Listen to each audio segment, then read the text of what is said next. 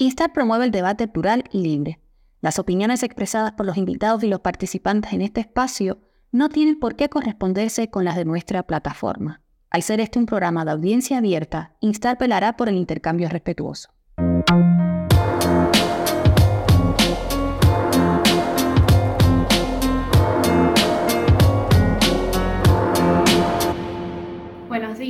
Bienvenidas y bienvenidos a Estratos. Yo soy Anael Ibarra y hoy estamos en otra edición para conversar con alguien que eh, pues fue pionero en las editoriales independientes cubanas, pero que ya lo tuvimos aquí en Estratos para hablar de ese tema. Así que ya deben saber que estoy hablando de Juan Manuel Salvat. Bienvenido, Juan Manuel. Con mucho gusto estar con ustedes. Juan Manuel, además de, ser considerado un pionero de las editoriales independientes, también podríamos decir que fue eh, un pionero en el activismo cubano después de 1959, prácticamente inmediatamente después del, triunfo de la, revolución, y que vivió un poco esa parte de la juventud, eh, pues que no se afilió de alguna manera a la línea eh, que proponía el nuevo gobierno revolucionario y que desde también eh, una, ideología católica, pues desde allí inició su, su activismo político. Entonces, eh, Manolo, como también eh, le, llamamos, bienvenido a Estratos. Bueno, muchísimo gusto de estar con ustedes. Manolo, a, mí me gustaría eh, iniciar un poco antes de 1959. un poco ese periodo entre 1953 y 1959, la lucha contra Batista, todo el movimiento estudiantil en función un poco de estar en resistencia eh, al régimen de, Batista y eh, también el ascenso ¿no? de la figura de, Fidel Castro, que un poco venía a capitalizar todo el movimiento del 26 de julio. Preguntarle un poco por eh, su percepción eh, sobre ese momento eh, histórico de Cuba y también del ascenso de la figura de, Fidel Castro, cómo lo vio usted, cómo vio también su posicionamiento político, ideológico, cómo de alguna manera eh, desde la juventud católica se aprobaba o desaprobaba los, métodos ¿no? del movimiento 26 de julio que implicaban la insurrección, ¿no? Eh, y que había también una gran disputa en esa época en torno a cuál era la vía necesaria para enfrentar al gobierno de, Batista. Entonces, un poco si nos puede poner en contexto sobre, sobre ese marco temporal. Sí, eh, eh, yo, nosotros, yo realmente soy de Sagua la Grande en las villas y casi toda mi juventud la pasé allí. Estudié en el Colegio de los Jesuitas de Sagua y después de sexto grado pasé al Instituto de Segunda Enseñanza, donde comenzamos realmente a tener más conciencia del, problema que estaba que había surgido en Cuba con el golpe de Estado, del terrible golpe de Estado de Fulgencio Batista en 1952, que trastornó completamente el panorama político y la vida social toda de Cuba. En el instituto nosotros fuimos opositores a ese régimen de Batista y formamos parte de una célula del directorio estudiantil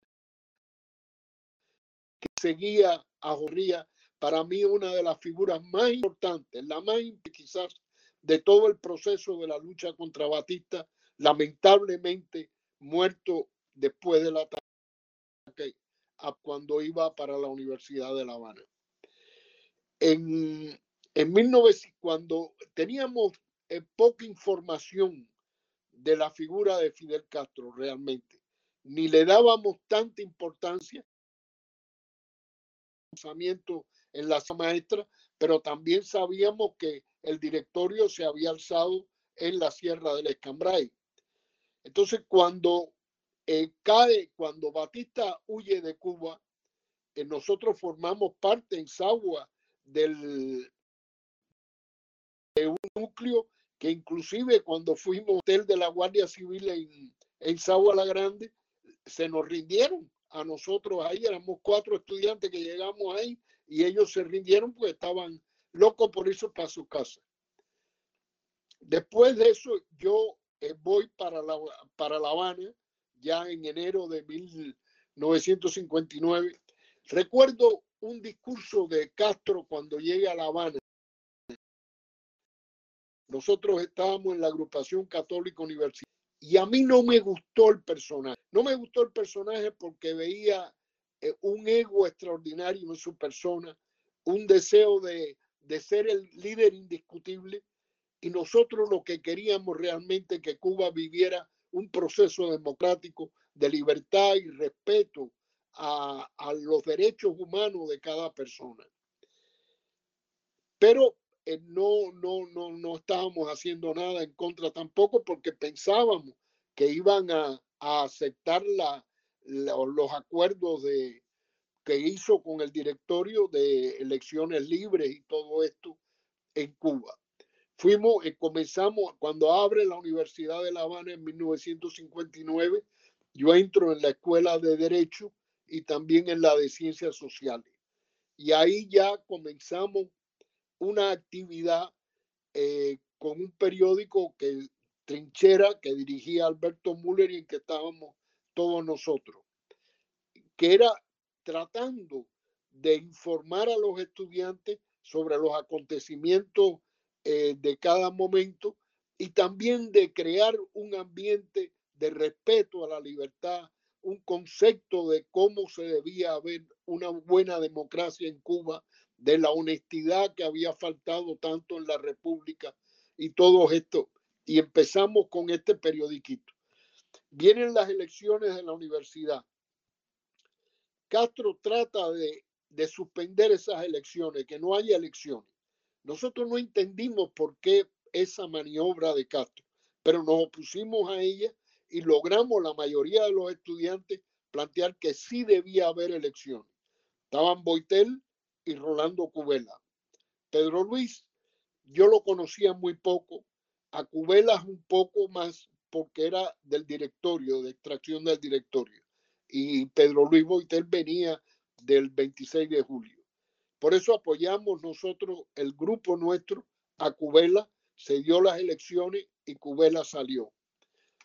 Después, pasado mucho tiempo, le tuve que pedir disculpas a Pedro Luis Boitel porque él hubiera sido quizás mejor eh, presidente de la Federación de Estudiantes Universitarias que Rolando, que tuvo una época eh, muy servil en cierto sentido a Castro, aunque después sí conspiró y pasó muchos años de presidio y murió hace muy poco en Miami. Seguimos publicando Trinchera, seguimos publicando otros dos periódicos el Manicato, Aldabonazo de la escuela, el Cato era el órgano de la escuela de ciencias sociales. En las elecciones yo fui elegido eh, vicesecretario general de la escuela de ciencias sociales, miembro de la FEO, por tanto. Pero entonces llega, eh, no sé si me estoy extendiendo mucho, si quieres hacer un, un paréntesis. Pues, le, iba a preguntar un poco sobre Manicato, o sea, qué, qué tipo de textos se publicaban allí, eh, cuáles eran las discusiones que, que movilizaban en, estos otros periódicos, ¿no? Sí, Manicato era, como era órgano de una facultad de la, eh, de la Universidad de La Habana, de la de Ciencias Sociales, pues era mucho de noticias sobre la facultad, la parte pedagógica, el comentario sobre los profesores, que eran muy buenos en aquella época, y todo esto era básicamente lo de Manicato, pero también nosotros ahí teníamos observaciones también sobre la realidad cubana del momento. Había sus críticas ya a la, a la, a la figura de Castro y sobre todo recalcábamos lo mismo que se hacía en trinchera, que era la libertad. Era lo que nosotros que estábamos luchando porque hubiera en Cuba por fin una, un país libre en que cada cubano pudiera ejercer sus propios derechos y se le respetaran esos derechos inherentes a la dignidad humana de cada ser humano. Y en general en la universidad el ambiente de, de, los estudiantes estaba polarizado respecto a lo que se estaba viviendo en Cuba en ese momento eh, cuáles eran las posiciones que un poco podían irse diagramando al, inicio del proceso. Sí, en 1959 cada día había más preocupación del camino que estaba tomando la, revolución.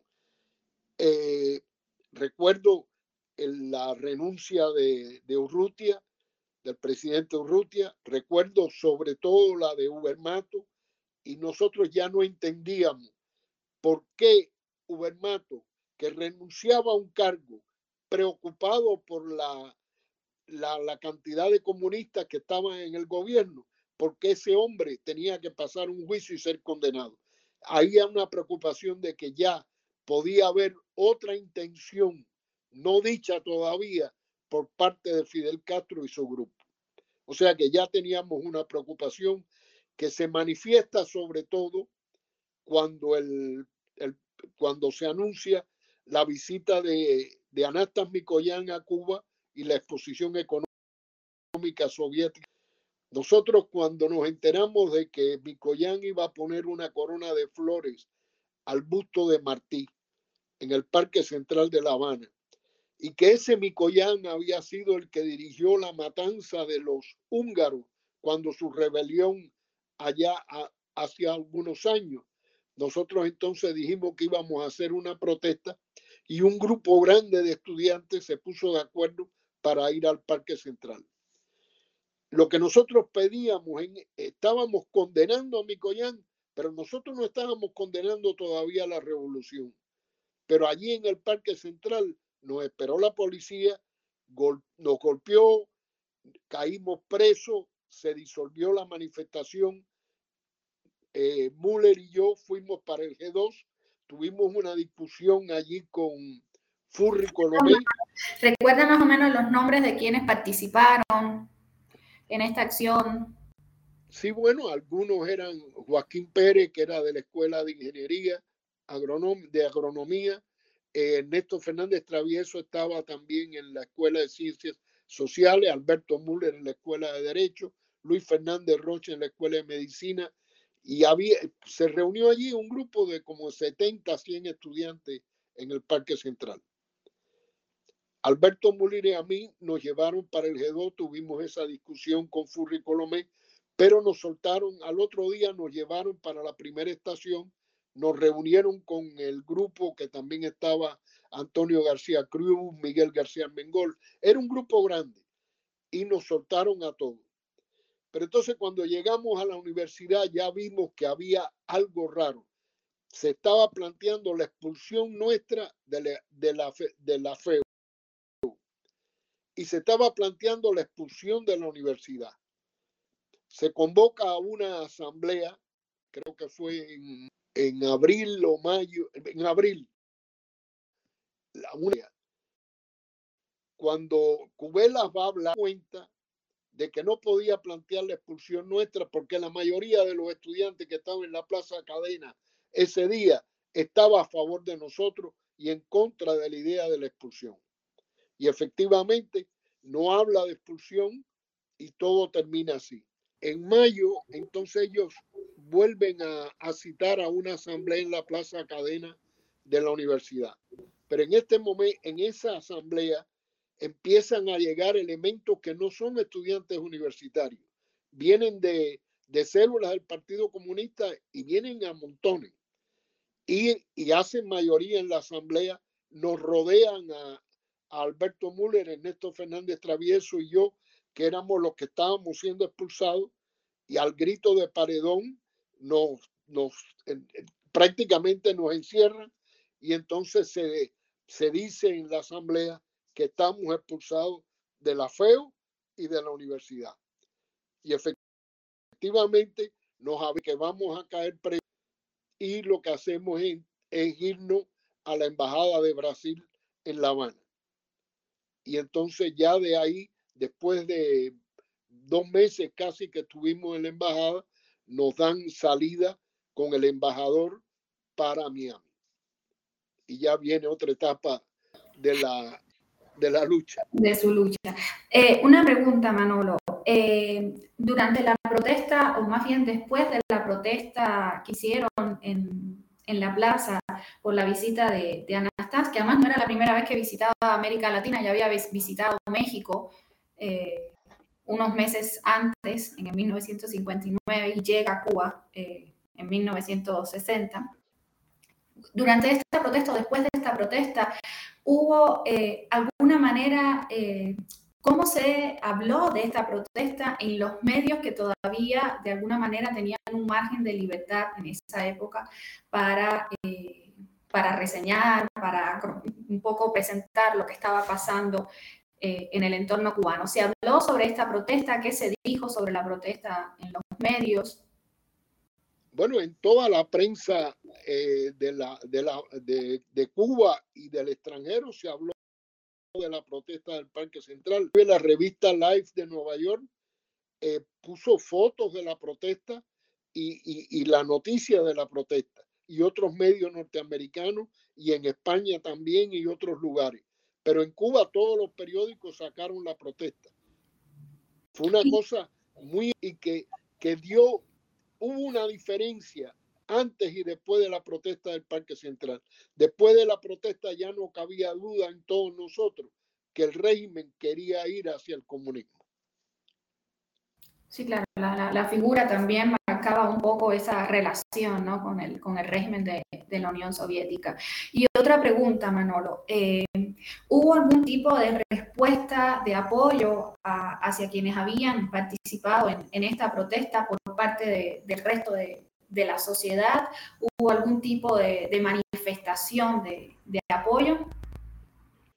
No, realmente no hubo manifestaciones, no hubo, excepto la primera asamblea en la universidad, en que la mayoría de los estudiantes no permitió de que se planteara una expulsión de nosotros. Eso sí, la mayoría de los estudiantes universitarios estaban en contra de la expulsión, por eso no la pudieron hacer la primera asamblea en la segunda que llevar elementos fuera del mundo universitario y aprovechar también que la asamblea se hizo un día antes del Día de las Madres, que muchos estudiantes iban para el interior de Cuba y entonces ellos podían tener, crear esa mayoría con los elementos que trajeron del Partido Comunista. Pero todo en el mundo nuestro, el, mucha gente apoyó esa, esa, esa protesta. Ya todavía quedaba mucha gente que tenía mucha esperanza y mucha fe en el castrismo, porque estamos en 1960 todavía. Sí, apenas había pasado un año. Y era Fidel la, bueno, Fidel la figura que capitaliza, digamos, todo el proceso, pero había otras figuras también que estaban, que eran líderes importantes dentro de la juventud, eh, cómo era la, la, visión, la percepción que se tenía de estas figuras y de su liderazgo, cómo era la percepción también de las tensiones que había al interior de, del gobierno y de las distintas posturas ¿no? que venían un poco disputando la, la hegemonía de ese poder. ¿Había una percepción sobre esas tensiones o, o cómo era eh, la discusión? Sí, no, había un, en, en la universidad, por ejemplo, antes que central, las discusiones eran continuas, sobre todo en la Escuela de Ciencias Sociales y en la Plaza Cadena, que es donde se reunían los estudiantes a conversar. Había discusiones tremendas entre unos que apoyaban la, revolución y otros que ya nos dábamos cuenta de que la revolución iba hacia un régimen totalitario comunista. Yo recuerdo también, por ejemplo, cuando eh, Carlos Rafael Rodríguez lo nombran profesor en la universidad, en la escuela de sociales, y fue un nombramiento más político que real porque no hubo una convocatoria como era usual en la universidad. Yo recuerdo la, la primera clase de Carlos Rafael que nosotros fuimos también allí y, y, yo recuerdo que me levanté y pregunté al, a Carlos Rafael si él iba a ser objetivo en sus clases o él iba a ser de ideología comunista en sus clases. Y Carlos Rafael me respondió que él no podía dejar de ser comunista ni fuera ni de ciudad. Y entonces nosotros nos levantamos cantando el himno nacional y nos fuimos de la clase. Esa fue otra de las protestas dentro de la universidad antes de nuestra expulsión. ¿Y qué pasó después de todo esto con, con los periódicos que, que, editaban, con Trinchera, con Manicato? Se, siguieron editando estos periódicos, continuó la discusión política en, estos periódicos de alguna manera filtrándose también. Ya después de la expulsión nos cerraron lo, los periódicos ya no se publicaron más. Y también la discusión política dentro de la universidad perdió totalmente su fuerza porque ya había represión. La expulsión nuestra fue una cosa represiva para asustar a los demás también. O sea que ya bajó el tono y ya lo que se estaba planteando era, estamos frente a un régimen comunista y hay que luchar por derrocarlo. Y ya esa era, el, en el grupo nuestro, era la, lo, que, lo que pensábamos nosotros y había quienes estaban eh, a favor, claro, de la, del, de la revolución. Yo recuerdo a Octavio de la Concepción, eh, que era compañero nuestro en la agrupación católica universitaria, eh, que él estaba cerrado por la revolución, tan cerrado que él muere en Bolivia con el Che Guevara. O sea que Cuba sí se dividió completamente. Todavía en el año 60 quizás había una mayoría eh, a favor de Castro, pero lo que sí estaba en nosotros seguro era de que estábamos en, en la puerta de un régimen totalitario comunista y había que luchar contra eso. Manuel, y por eso... Perdón. No, no, perdón, perdón. ¿Qué iba a decir? No, no, que nada más que por eso cuando nosotros nos vamos de Cuba y llegamos a Miami, se constituye en, en Miami y en Cuba el directorio revolucionario estudiantil siguiendo la tradición de los estudiantes cubanos contra las dictaduras. Antes de que lleguemos al directorio, le quería preguntar cuál fue el argumento oficial que se, que se usó, que se utilizó eh, para la expulsión, para justificar la expulsión tanto de la organización estudiantil como de la universidad.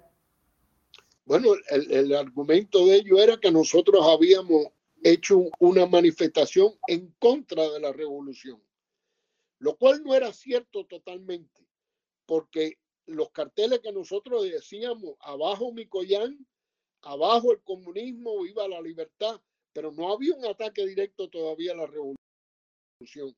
Ahora, si el decir abajo, ellos lo entendían como un ataque a la revolución, entonces, ¿qué comunista? Eso era claro. Claro. Ahora sí, el directorio eh, revolucionario. Eh, ¿Cómo lo fundan? ¿Bajo qué principios se, se, funda también? Y además me parece como interesante porque justo ahora eh, la palabra, el término revolucionario está profundamente estigmatizado dentro de la comunidad cubana justamente por las marcas ¿no? ideológicas que trae el término después de más de 50 años. Sin embargo, en ese momento todavía el término revolucionario tiene una potencia distinta, ¿no? Y ustedes lo están usando eh, para constituirse en una organización que va a luchar en contra de ese poder que llega y que también se está anunciando como revolucionario. Sino es tradición que venía desde los años en Cuba, los directorios eh, eh, estudiantiles y directorios revolucionarios en contra de los sistemas.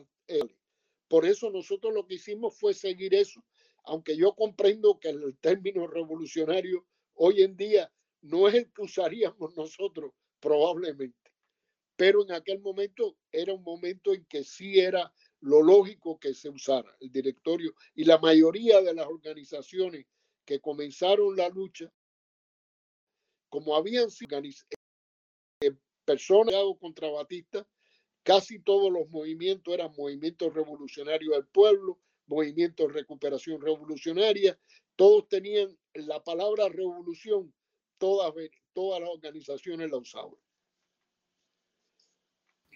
¿Cómo planteaba la, digo, el objetivo principal del directorio era la lucha contra el, gobierno eh, cubano que estaba instaurado, eh, pero ¿cómo planteaba esa lucha el directorio? Bueno, la planteábamos desde un punto de vista de lucha armada en aquel momento, no, no había duda de eso. Había propaganda, había otras cosas, pero la lucha armada es lo más importante. Nosotros llegamos eh, a Miami y a los tres meses, Alberto Müller en noviembre y yo en diciembre, volvimos a Cuba clandestino a, unirnos al grupo que estaba dentro de Cuba y comenzar a luchar, pero luchar planteando procesamiento en la Sierra Maestra. Alberto Müller, eh, la creación del ejército clandestino, que era muy importante, eso eh, en unión con todas las organizaciones en contra de Castro que había en Cuba, crearon grupos de, de, de amigos que, que comenzaran un entrenamiento para, como ya sabíamos de que se estaba preparando la invasión de la Brigada 2506, que era coordinada y hubiera un alzamiento también dentro de tanto en La Habana como en ciudades del interior. Eso fue una de las fuerzas más importantes que se aglutinó en Cuba. El directorio en La Habana tenía casi 500 eh, eh, miembros que se estaban entrenando y preparando para eso. Había, por ejemplo, nosotros, un amigo de eh, Mario Albert, Mario, buen amigo, falleció en Miami. Él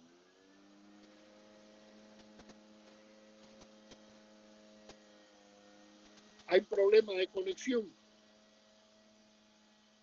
¿Aló? Sí. Sí, Manolo. Sí, porque me puso una... Eh, ¿Se oye bien? Sí, ahora sí lo escucho bien. Está bien. El, el, ese eh, Mario Albert, un judío cubano extraordinario, muy amigo nuestro, inventó unos equipos que podíamos entrar en el audio de la televisión cubana. Y nosotros empezamos a, ir a, había que estarlo moviendo continuamente para que no lo triangularan y lo detectaran. Pero eso fue una de las cosas más importantes que hicimos y entramos en, varios momentos en la televisión cubana y explicamos eh, por un rato pequeño las ideas del directorio y la necesidad de luchar para poder cambiar el destino totalitario que se implantaba en Cuba.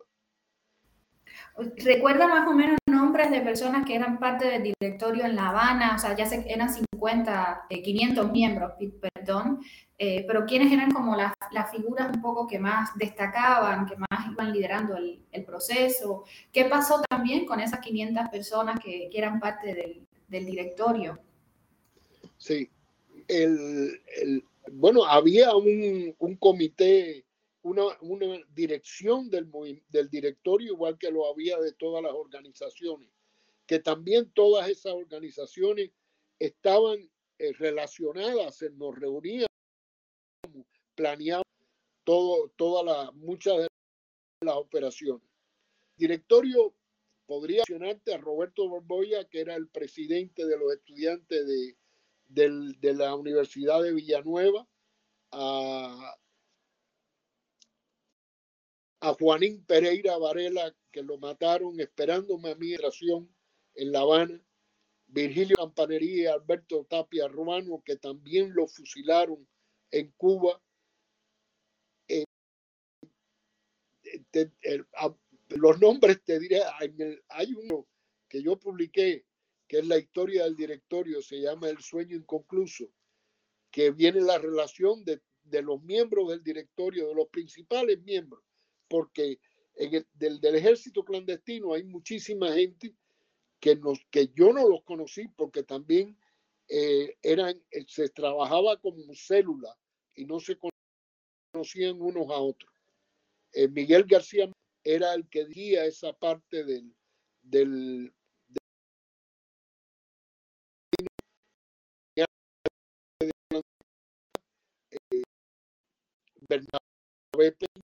había muchos que estaban en eso.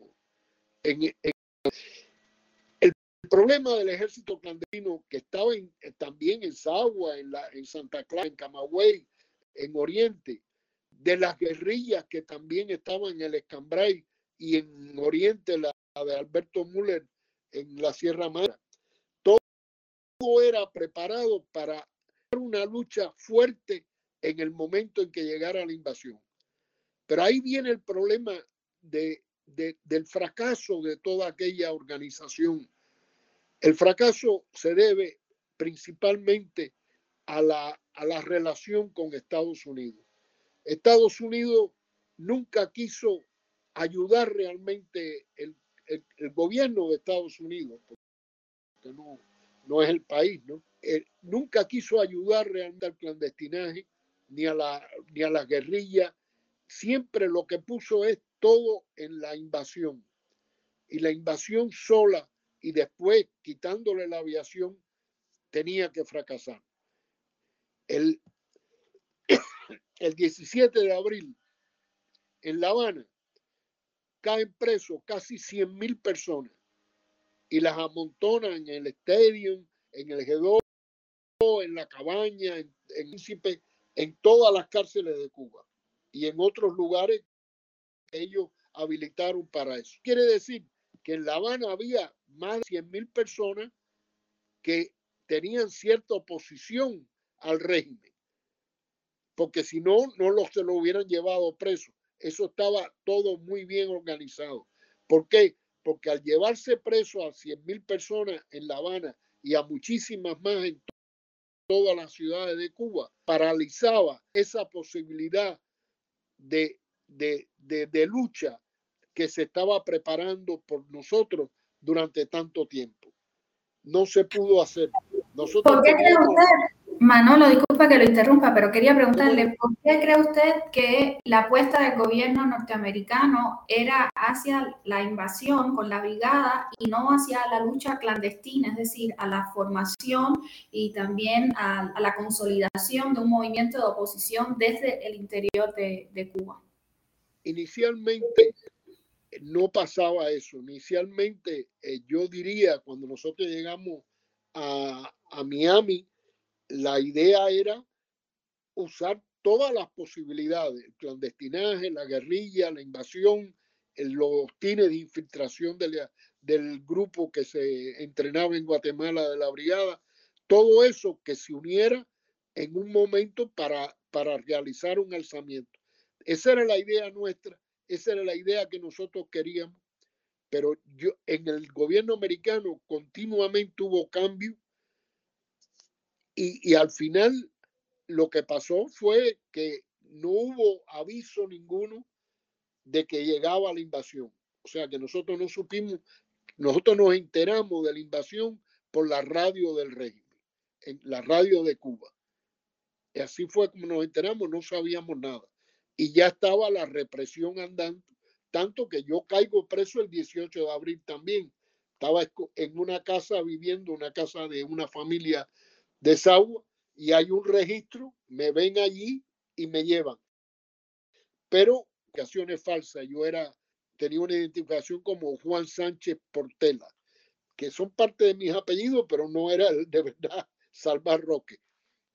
Y, y cuando llego al G2 y después a la cabaña, un día me dan la libertad como se la dieron a esos 100 mil presos, porque era nada más para evitar que se unieran o, crearan un problema o, hubiera un alzamiento como estaba planeado en todas partes. ¿Y bajo qué criterios nos mantuvieron eh, encarcelados durante esos días? No, no, había, no, había criterio, era, hacían las cosas como ellos querían. Ellos llegaban a una casa, veían a una persona y se la llevaban presa. Ellos creían que aquel podía ser oposición, se lo llevaban Pero no había explicaciones. Ya se acabaron las explicaciones. Ellos hacían lo que ellos creían que era mejor para ellos, en lo cual tenían razón. Ellos paralizaron todas las posibilidades al llevarse a toda esa cantidad de presos eh, en, el momento de la invasión. Aunque nada se podía, por eso que estaban presos pero también porque no había armamento para poder realizar las operaciones que nosotros queríamos, ni había, ni había posibilidades. Cuba estaba cerrada ya, ellos tomaron todas las medidas de, precaución porque nosotros eh, teníamos como idea el comenzar la lucha dentro de Cuba antes de que llegara la invasión. Es decir, el MRR iba a tomar una estación de policía, el MRP iba a tener otra operación. Nosotros eh, pensábamos ir a la Universidad de La Habana y tomar la Universidad de La Habana. Y entonces eso iba a crear una, una situación en que el gobierno tenía que luchar en muchos frentes. Y en realidad nada más que tuvo que luchar en un frente que fue en Girón y, y se, quedaron, se quedaron sin el respaldo aéreo y ya no, no pudieron hacer más. Y se perdió una gran posibilidad de cambio para Cuba y entramos en este infierno de 60, más de 60 años. Que no termina que no termina todavía. ¿Qué, qué, pasado, qué pasó en el resto del, del, país, en las otras provincias, con, con los movimientos que estaban alzados en, en oposición también al, al, régimen cubano? En esta invasión, ¿también fueron apresados? ¿Qué, ¿Qué, ocurrió con ellos? También, el, el, por ejemplo, el alzamiento nuestro en la Sierra Maestra eran 80 estudiantes y, y los campesinos que se iban a unir porque el grupo que fue para la sierra habían sido comandos rurales al principio, en enero del 59, en la Sierra Maestra, en un plan de, de, alfabetización Cuba allí. Y entonces ese fue el grupo que nosotros escogimos para que fuera para la Sierra Maestra con, con Alberto, con Müller. Eh, cuando viene la invasión y fracasa la invasión, al, eh, Alberto baja para ver qué es lo que ha pasado de preso. Y caen presos casi todos del grupo de, de los estudiantes. Tuvieron 18 años presos casi todos ellos.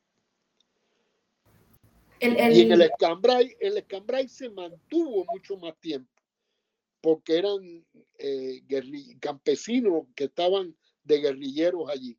Pero, pero, al final también, cuando hubo la, la movilización aquella de acabar con lo del escambray, que llevaron eh, miles de soldados y que sacaron a los campesinos y se los llevaron para Pinar del Río, también se acabó lo del escambray.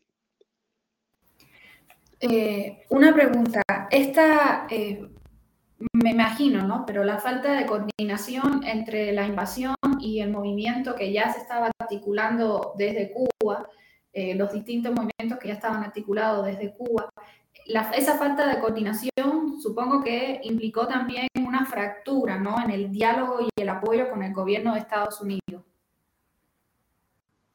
Sí, totalmente. Nosotros realmente nunca confiamos totalmente en el gobierno americano. Nosotros tampoco eh, este, seguíamos instrucciones. Nosotros sí le pedíamos ayuda, las armas y todo eso. Pero nosotros, historia del directorio, fue hacer lo que creíamos nosotros que era lo mejor para Cuba. Tanto que está dicho en los archivos de la, de la que siempre hablan del director estudiante rebelde, en seguir instrucciones y cosas de esas. Y por supuesto eso nos da un orgullo tremendo, porque en definitiva nosotros somos cubanos, lo que queríamos era la libertad de Cuba y si pedíamos apoyo de los Estados Unidos era para que nos ayudara no para que nos guiaran ni que nos dirigieran. La invasión ya era otra cosa, sí estaba demasiado en manos americanas. El, Consejo Revolucionario que presidía Miró Cardona no tenía control realmente de lo que estaba pasando en Guatemala, de los planes, de nada de eso. Y por eso se eh, crea una posibilidad de fracaso sobre todo con negar los ataques aéreos para destruir la aviación de los Castro, que eso los dejaba totalmente, porque la aviación de Castro le, lo primero que hizo fue bombardear los barcos que llevaban las municiones de la invasión, entonces se quedaron sin municiones, no pudieron, no pudieron realizar su tarea. Eso. ¿Qué pasó con.? Perdón, perdón, sí, sí. Sí, la relación con los americanos siempre fue así. Después de Girón, eh, si nosotros, por ejemplo, cuando nosotros hicimos el ataque al Hotel Rosita Dornedo, recuerdo que Basulto y Carlos Hernández, que le decíamos Batea, vienen con la noticia de que va a haber una, una fiesta de militares soviéticos en el Hotel Rosita Dornedo. Ahora no me acuerdo qué nombre le habían puesto ellos, porque el y que quizás había noticia de que Castro iba a ir a saludar allí ese día. Nosotros teníamos un barco de 31 pies, el que le habíamos por nombre Juanín, por el amigo nuestro eh, que murió en, en Pinar del Río, esperando una infiltración. Y preparamos entonces para ir a, hasta La Habana, en el barco y bombardear el Hotel Rosita Dornedo, lo cual hicimos. Iban dos botes, el, grande no pudo seguir por uno desperfecto, pero el Juanín sí entró en la bahía de La Habana, se situó frente al hotel, se vio, nosotros vimos desde el barco las luces y la cantidad y la gente en, en, en un salón que había allí y tiramos bombardeamos el hotel con un cañón de 20 milímetros que teníamos, vaciamos un peine ahí y, de, y enseguida que terminamos, pues salimos corriendo para, para la base nuestra en Maratón. Ahí eh, quería explicar, los americanos no se enteraron de nada de esa actividad nuestra. Nosotros hicimos eso, el cañón lo compramos inclusive en el mercado negro todo lo hacíamos así. Cuando terminó el Rosita Dornedo, Fidel Castro acusa al gobierno de Kennedy y nosotros nos reíamos porque ni la CIA, ni el FBI, ni, ni el gobierno de Canadá de ese ataque. Y ese ataque salió en toda la prensa del mundo también, en la televisión, entrevistaron a miembros del directorio. Me acuerdo Isidro Borja, que era el que había el que llevaba, era el capitán del, del Juanín en ese momento, y sabía muy buen inglés, fue el que fue a, a, una, a, una, a un programa de televisión norteamericano 2020, creo que se llamaba. En todo el mundo se supo del ataque a los soviéticos por parte nuestra ese 27, ese 24 de agosto de 1962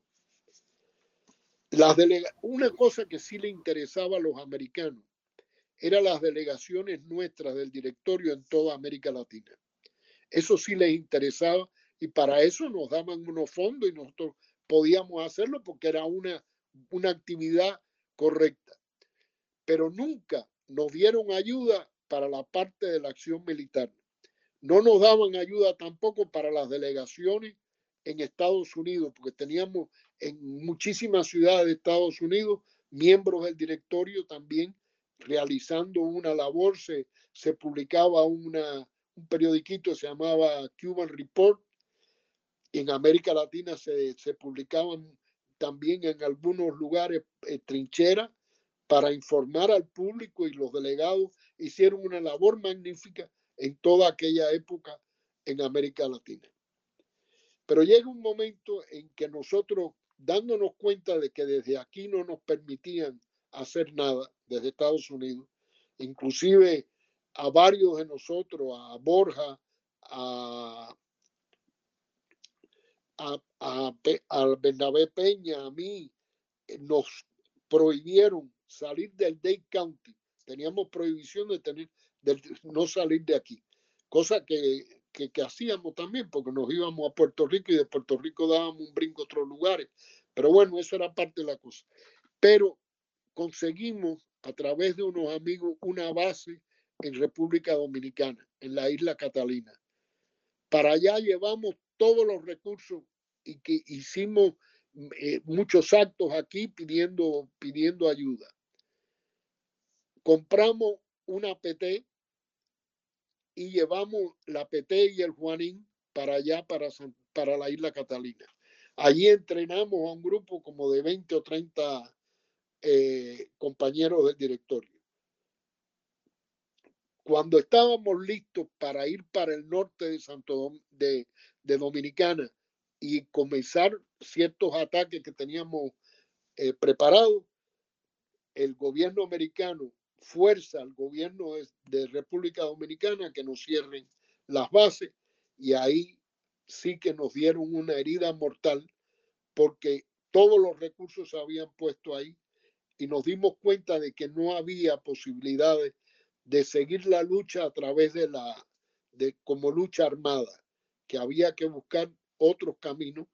Al mismo tiempo ya yo estaba casado, tenía ya tres hijos, después vino el cuarto y tenía que buscar la manera de mantener esa familia.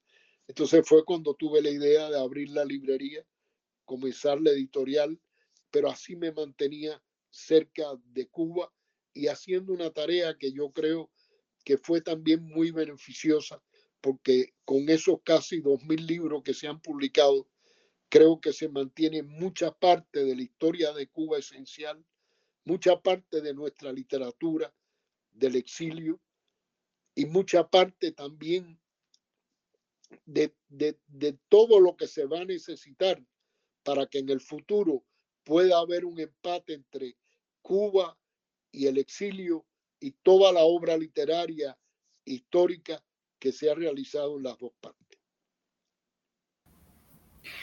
Una pregunta, Manolo. Eh, bueno, primero, eh, ¿Hubo alguna denuncia por parte del directorio en, esa época hacia el gobierno de Estados Unidos por, estas intromisiones dentro de las acciones que estaban llevando a cabo? ¿Se, se, se denunció de alguna manera estas intromisiones? Y, la otra pregunta es, ¿qué pasa después con, con el directorio? Sí, sí se denunció. Tanto hubo varias veces, una vez dentro de Cuba se escribió una carta a Kennedy pidiéndole, eh, explicándole cuáles eran los propósitos nuestros y qué es lo que nosotros queríamos de ayuda de Estados Unidos. Después de eso, también se escribió varias eh, veces al, al, gobierno de Kennedy, ya que nosotros en el exilio, y al de Johnson y a todos de, hasta, el año, hasta el año 65, que fue cuando nos cierran la base en, en Dominicana. Sí se denunció. Trinchera lo denunciaba también. Pero realmente no se logró nada con eso porque no hubo cambios nunca en el gobierno de Estados Unidos. Es más, ellos específicamente no querían que el directorio tuviera participación en lucha armada. Eso siempre fue una, una lucha nuestra. Ellos querían que, el, que los directorios se dedicaran a la propaganda, pero no a la lucha armada. Y para nosotros la lucha armada era lo esencial en ese momento porque era el único camino de, hacer, de lograr un cambio en Cuba. Pero después de Santo Domingo y de la, de la expulsión nuestra de las bases, ahí sí viene un, un momento de, de que se va desintegrando el directorio. Se tienen que ir unos a Puerto Rico, otros a, aquí a ponerse a, a, realizar trabajo porque casi todos tenían familia y se sin nunca hubo una, una declaración de que se cerraba el directorio, pero realmente fue desapareciendo. Se mantiene solamente la amistad de todo ese grupo, que todavía quedan muchos, pero no hay una actividad eh, real que, que, se realice por, eso por ahí. y supongo que, las publicaciones también cesaron entonces en el 65. Sí, todo, todos. La última se escribió, la última se publicó una trinchera en forma de una revistica con artículos de fondo importantes, pero ya fue la última actividad, la última publicación. Y eh, entiendo también que mm, parte de todos eh, esos miembros del directorio que estaban en Cuba y, y que estaban eh, de alguna manera prestos también a hacer las acciones, terminaron o presos o en el exilio o de alguna manera castigados por, por el régimen a punto de perder la, la vida. Si no, muchos vinieron para el exilio, pero en Cuba toda esa época sí había muchísimos presos. En Isla de Pino el movimiento ah, podría haber habido eh, más de 100 miembros del directorio eh, presos en Isla de Pino. ¿Y se sabe qué pasó con ellos después? O sea, ¿los, los liberaron en algún momento? Sí, más o menos en, en los 78, más o menos, hubo un plan eh, que iban, que les daban posibilidad de salir, que trabajaran sin adoctrinamiento, porque cuando lo plantearon con adoctrinamiento hubo la protesta en Isla de Pino y en las cárceles cubanas, pero después cuando plantearon el de trabajo sin adoctrinamiento, pues salieron muchos, comenzaron a trabajar en distintos lugares y en el 80 creo que fue más o menos, vino la, posibilidad de que salieran de Cuba y casi todos salieron. En Cuba quedaron muy pocos, Gustavo Caballero en Camagüey, recuerdo el caso de Gustavo, que murió, y, pero casi todos salieron para el exilio. Y en el caso de, bueno, en su caso en particular, eh, que, ya había estado varias veces en, Cuba infiltrado, que estuvo preso incluso, la segunda vez que no lo identifican, que logra eh, salir, eh, no pudo regresar nunca más a Cuba. Supongo que tiene negada la entrada al, país por parte del gobierno cubano. Sí, no, yo no he regresado a Cuba. Yo traté de nuevo entrar clandestino en Cuba a finales del 61 que fue cuando matan a Juanín Pereira Varela, que me esperaba en un punto de la, del norte, de la costa norte de la provincia de Pinar del Río. Pero lo descubren y lo, lo matan ahí mismo. Y cuando nosotros llegamos al lugar, no había las luces que se supone que, que, la, que, que tenían que ellos poner para que nosotros desembarcáramos. Cuando no pudimos desembarcar, volvimos a, a Miami y aquí me entero de que habían matado a Juanín. Eh, después de eso sí hubo otra infiltración de, Luis Fernández Rocha, eh, que era también secretario general del directorio junto con Müller, y, y, él estuvo dos meses dentro de Cuba y pudo lograr salir después, pero ya dentro de Cuba realmente la organización clandestina, esa sí había sufrido muchísimo y era muy difícil de mantener porque ya el poder represivo que existía era, era total, no había ninguna posibilidad. Fue cuando comenzaron los movimientos pacifistas dentro de Cuba. Una pregunta. Eh, me imagino que el gobierno revolucionario, bueno, el gobierno en cubano, régimen cubano, eh, también les estigmatizó, es decir, les criminalizó y, les terminó definiendo como, como, terroristas, ¿no? Como personas pro-yanqui, que era toda la, jerga que se usaba en, en esa época. Eh, más o menos, mm, si, si, puede como ubicar cómo, cómo se, les, se les definía, cómo se referían a ustedes, eh, los, el líder eh, de la revolución cubana, Fidel Castro, el gobierno, ¿Cómo se les definió en sentido general? O sea, como terroristas, como pro-yanquis, ¿cómo les decían? Bueno, como terroristas, por supuesto que ellos siempre lo, decían. Y además, como de los americanos también lo planteaban, eso es parte de la propaganda de ellos es permanente todavía. Todavía hoy hasta los movimientos pacifistas los, tratan de, de vasallos americanos, o todas esas cosas, porque es la, la, la, manera, el habla del, del, del régimen, ¿no? ¿No intentaron después, o sea, de, desintegrado el directorio, de que ya también estuviesen dispersos eh, en Estados Unidos o en otros países, eh, articularse con algunos de los movimientos que empezaron a surgir en, en Cuba, de oposición también? Bueno, eso lo hemos hecho siempre, pero no como organización. Ahí sí que es en el plano individual. Es decir, de ayudar a, eh, primero, una ayuda que nosotros, ya los agüeros, por ejemplo, los agüeros eh, se reúnen y ayudan a la parroquia de Sagua. Eso lo hemos mantenido durante muchos años. Eh, cuando Osvaldo Payá, también lo apoyamos desde aquí, todo el grupo nuestro, no como grupo, como individuo. Y, de eso hasta publicamos un libro eh, con el mensaje de, de Payá también. eso lo hemos hecho siempre. A Dagoberto Valdés también lo apoyamos muchísimo y nos reunimos con él y, y hacemos eh, todo lo que podamos.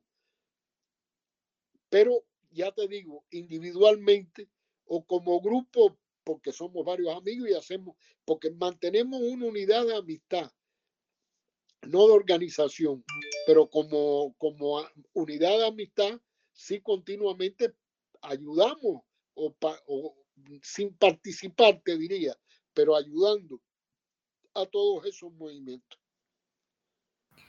Manolo, eh, y desde su experiencia y, con esta pregunta también podemos ir como eh, cerrando esta, esta etapa de, de, su vida, ¿no? que nos convocaba un poco para, para, la entrevista. Desde su experiencia también con, con, el directorio, con los problemas de articulación que había en, los 60, ¿no? para poder de alguna manera eh, luchar contra el, régimen cubano.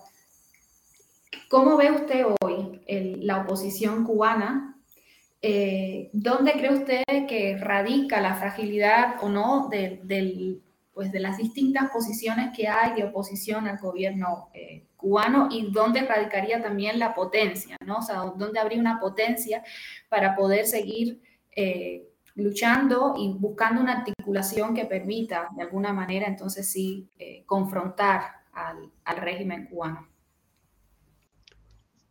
Eh, es una pregunta difícil, muy difícil, porque eh, yo veo que en Cuba, y por, los contactos que tenemos y eso, hay, hay mucha gente que lucha, pero con, con muy pocas posibilidades de integración.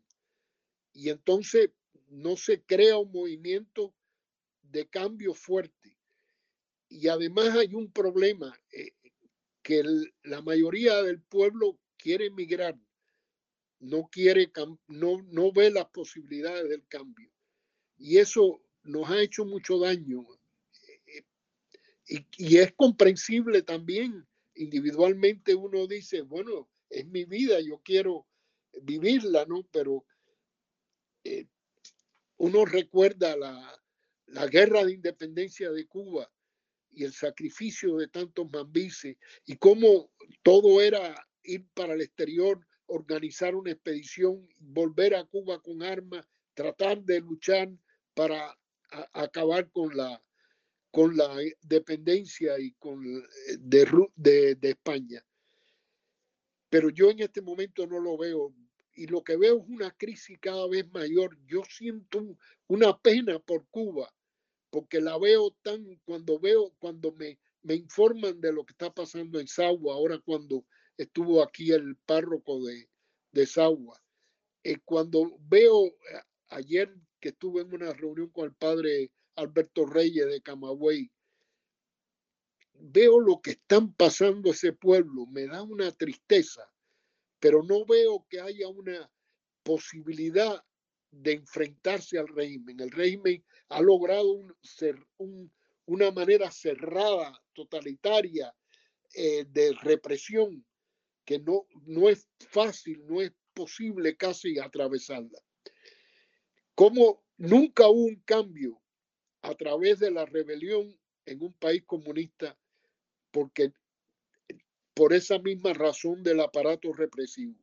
El cambio vino en Rusia cuando Gorbachev.